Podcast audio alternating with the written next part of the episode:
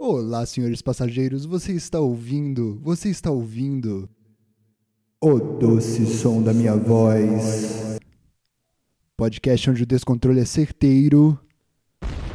E hoje estamos aqui em mais uma viagem rumo às incertezas do infinito, rumo às incertezas do que é este raio deste podcast. O que é isso? Perguntam as pessoas. O tempo inteiro elas estão perguntando. O que é este podcast? Eu não sei e a gente só sabe no final o que ele é. As pessoas do futuro sabem melhor o que é esse podcast do que eu mesmo. Eu não tenho ideia do que vamos dizer aqui. Uh, estamos aqui sendo transmitidos via todas as plataformas de áudio e todas as plata toda a plataforma de vídeo que tem o nome YouTube. Se ela tem o nome YouTube, estamos aqui pela primeira vez. Um brinde para todos nós. Deixa eu dar só uma bebidinha no meu café.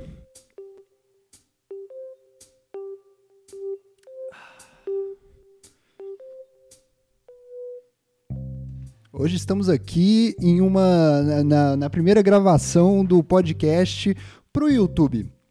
E eu acabei de notar que eu deixei a sacola de lixo do meu quarto aparecendo no fundo do meu background, do meu cenário, revelando aí o que tem de pior no meu quarto. E é, mas é, ela tá aqui. Fiquem tranquilos, amantes de lixo. Essa não será a única fonte de lixo que você terá neste podcast.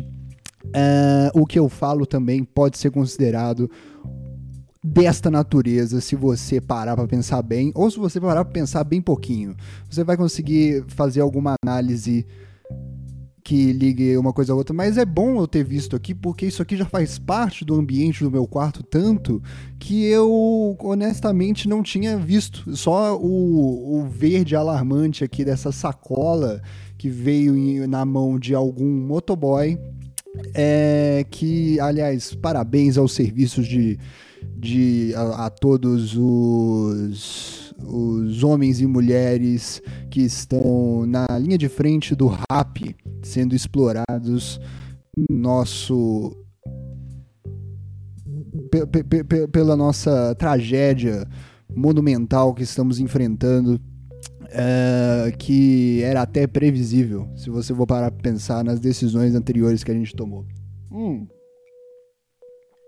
Mas essa sacola aqui eu, eu vai ser bom, porque agora eu vou tirar essa sacola daqui, porque como você pode observar, você que está vendo no YouTube, essa sacola está bem cheia e ela já não aguenta mais nenhum lixo.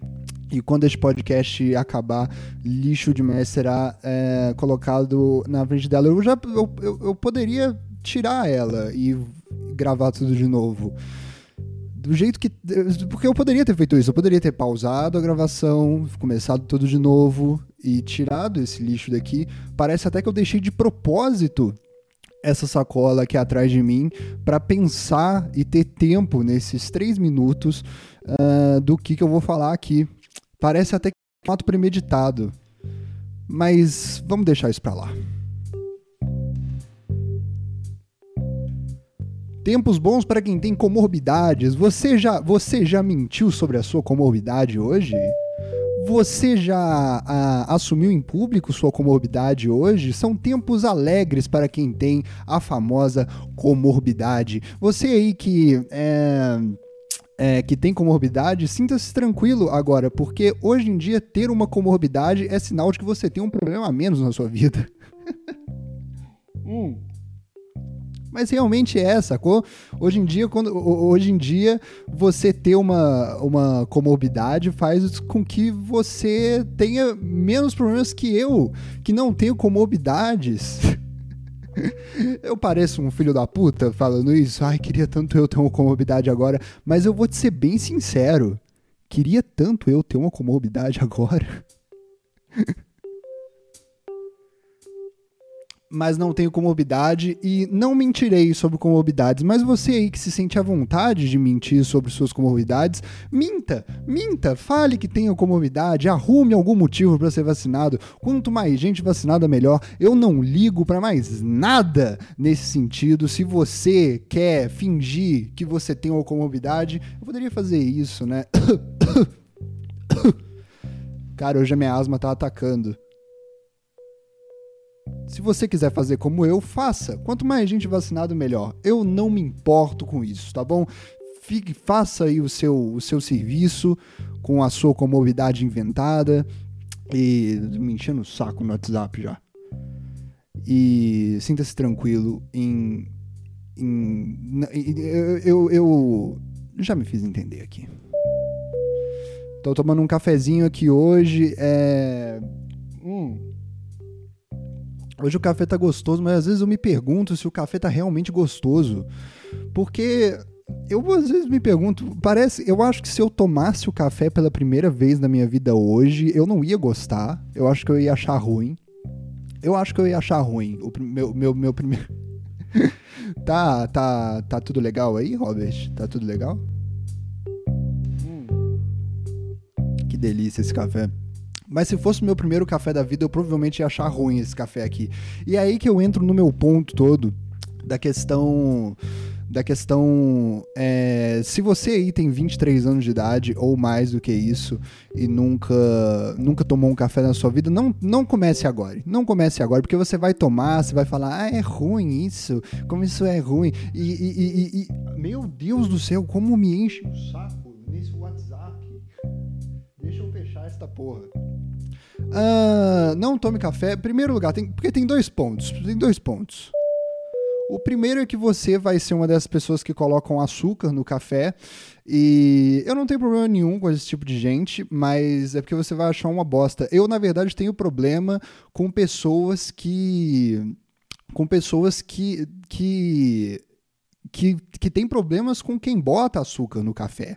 Essas pessoas, sim, é, porque para mim, quando você fala, não, mas café, o café você tem que entender, você tem que entender que o café, ele é, ele é para ser assim, quando você bota açúcar, você tá colocando e alterando o que que era para ser o café. Não é assim que as coisas funcionam no mundo, tá bom? As coisas estão aí, a gente, a, a, o, o máximo do auge da evolução humana é a gente alterar as coisas para serem do jeito que a gente gosta. Mas tem uma questão fundamental do café que é não, não, se você não toma café, não tome café, porque não comece, não comece com isso, porque tem o risco de você odiar e aí você vai ser uma dessas pessoas que que enchem o saco falando, ai, como café é ruim, como café, eu não sei como vocês aguentam isso. E eu até gosto um pouco dessas pessoas, na verdade, porque elas me fazem parecer uma pessoa muito forte por, por tomar, adorar café. É, mas tem outra coisa também que é que se você não tem esse gasto na sua vida, não comece a ter ele agora, sacou?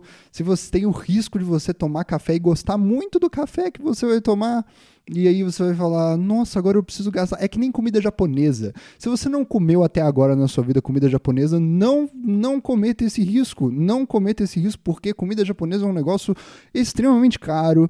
E se você gostar dessa porcaria, você vai querer comer mais dessa porcaria e você vai ter que gastar muito dinheiro querendo comer apenas três peças disso. Não corra o risco, se você ainda não comeu comida japonesa na sua vida, de comer pela primeira vez. É um caminho sem volta e você não quer passar por isso.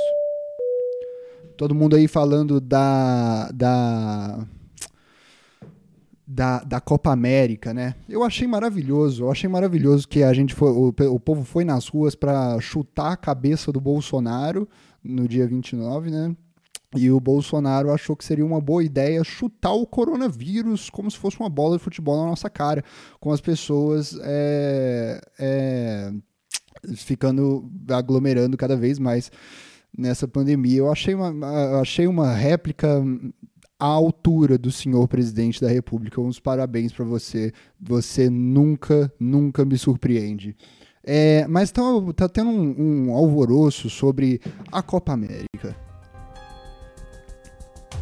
Será que teremos a seleção brasileira na Copa América? Será que teremos essa esse último refúgio quer ver a seleção brasileira mandar bem no futebol como ela sempre manda nesses tempos de caos de pandemia. Será que teremos isso nesse tempo? O técnico Tite, o técnico comunista Tite está falando, está falando que vai boicotar a Copa América e as pessoas estão falando: meu Deus, o que será que vai acontecer? Não temos problemas maiores, o que será que irá acontecer com a nossa Copa América, com a nossa seleção? Eu tenho uma proposta para o que pode acontecer na Copa América e com a nossa seleção. Talvez seja um pouco demais para a cabeça de alguns, mas eu vou tentar ser breve. Claro. Nossa, eu engasguei.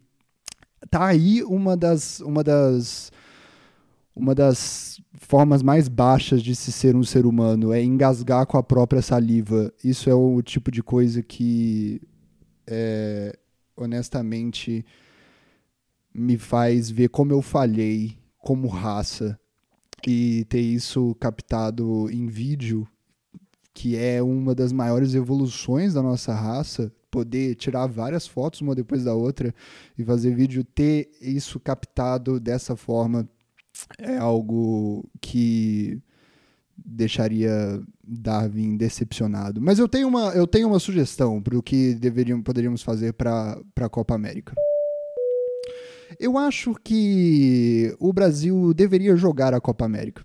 Eu acho que o Brasil deveria ir a campo na Copa América e eu acho que ele deveria ir a campo respeitando todas as, as normas de distanciamento social que a pandemia pede para que nós respeitemos dentro de campo. Eu acho que os jogadores da, do, da seleção brasileira deveriam entrar em campo, ficar nas posições que eles têm em campo, que eu não sei exatamente como, quais são essas posições. Eu já tentei uma época gostar de futebol, já tentei mesmo. Uh, fiz lá o meu trabalho de ler sobre e eu não gostei muito do esporte porque literalmente é um esporte que é, é, ele não é sobre a surpresa. O ponto ápice do que eu quero que aconteça que é que o meu time, que eu escolhi a dedo sem nenhuma paixão, coloque a bola dentro do, do gol do adversário. Esse é o ponto que eu tô mais esperando e é esse o ponto que vai acontecer alguma hora ou que não vai acontecer. Ele não tem, ele não tem uma surpresa exata é um esporte que o que eu quero que aconteça é o que é o que vai acontecer. Tipo assim, eu quero que essa bola entre no, no gol. E esse é o ponto ápice. Eu gostaria de um esporte que o que eu quero não aconteça. Por isso que eu resolvi é, torcer para o Botafogo em toda essa minha em toda essa minha tentativa de gostar de futebol, porque eu via que eu conseguia não ter isso, pelo menos na época. Depois eu vi que eu não sou um cara dos esportes, esporte é uma perda de tempo é, para mim, mas não nesse momento em que, depois de tanto analisar, eu descobri como a gente pode fazer a Copa América funcionar. Coloca os jogadores da nossa seleção em campo, beleza? Coloca eles lá e eles vão ficar parados. Quando o juiz apitar, apitou para os jogadores começarem a jogar, os nossos atletas ficarão parados, respeitando o distanciamento social, porque se eles correrem e tentarem jogar alguma hora ou outra, eu já vi futebol, eu não vi tanto futebol, mas eu vi que eles que parte parte ali do esporte é sobre você ficar a menos de 3 centímetros da outra pessoa para conseguir pegar o objeto precioso que é a bola. Eu consegui notar essa parte. Então, nossos atletas não poderiam jogar o, o futebol, eles teriam que ficar parados em suas posições. E eu acho que se eles ficassem parados, daria para respeitar o distanciamento social. E enquanto o time, a seleção adversária ficaria jogando normalmente, sacou? como se nada tivesse acontecendo e a gente lá, a nós lá parado, sacou? A gente lá paradão. E aí, se, se, se, eles quiserem deixar o negócio mais bonito, pode até ajoelhar, fazer um gesto bonito. Oh, yeah, estamos aqui parados em, em, em protesto ao coronavírus. Iria virar um ato político, já que nós temos o, o técnico que, que aparentemente se importa com essa coisa tão tão lastimável que é a política brasileira nesses últimos tempos. Então, os jogadores ficam parados em campo, os jogadores ficam parados em campo, e a outra seleção vai ficar jogando e vai ficar fazendo gol. A seleção vai ficar fazendo gol. Pá, pá, gol, pá, gol, outro gol, outro gol, outro gol, outro gol, outro gol, outro gol, outro gol. E aí, enquanto os nossos jogadores ficam lá, paradão. E aí, no final das contas, a gente vai ter um jogo. A gente vai ser eliminado bem rápido, porque no final desse jogo vai ter. Eu tava até conversando isso com meu amigo Vitor esses dias, que mora aqui comigo a gente vai ter um jogo é, que vai terminar em sei, algo, por volta de 90 a 0, porque os nossos jogadores vão estar parados em protesto à Copa América em meio a uma pandemia nesse país. O que seria bom para a nossa reputação no futebol, porque a nossa seleção tem o devastador 7 a 1 nas costas ainda carregando, e se tem algum jeito da gente solucionar esse problema é com que os jogadores dessa vez façam o 90 a 0 pro... e ainda por cima a gente vai ter uma goleada histórica que nunca será batida na história por isso que ela tem esse nome, nunca será batida na história e terá é, um, um, significado político muito importante para a nossa seleção, em que a gente pode finalmente se orgulhar da nossa, da, do, da nossa goleada, que a nossa goleada de 90 a 0 foi em protesto a esse lazer no tempo que estamos vivendo agora, e aí sim nós teremos uma seleção brasileira a se orgulhar pela goleada. Essa é a minha recomendação para o que fazer neste momento. De nada, eu sou Robert Kiefer. A seleção brasileira tem algo a fazer que irá nos orgulhar. Fiquem parados em campo, do jeito que vocês sabem fazer tão bem nesses últimos anos, mas tentam não fazer. Eu acho que vocês nasceram para esse momento. Deem alegria para o nosso povo dessa forma em que eu estou propondo. Eu acho que aí sim nós teremos alguma coisa a se orgulhar nesse país depois de Gil do Vigor.